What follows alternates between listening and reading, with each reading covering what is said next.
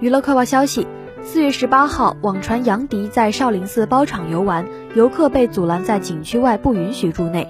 一位游客大爷怒骂道：“我也是公民，他是个啥人？”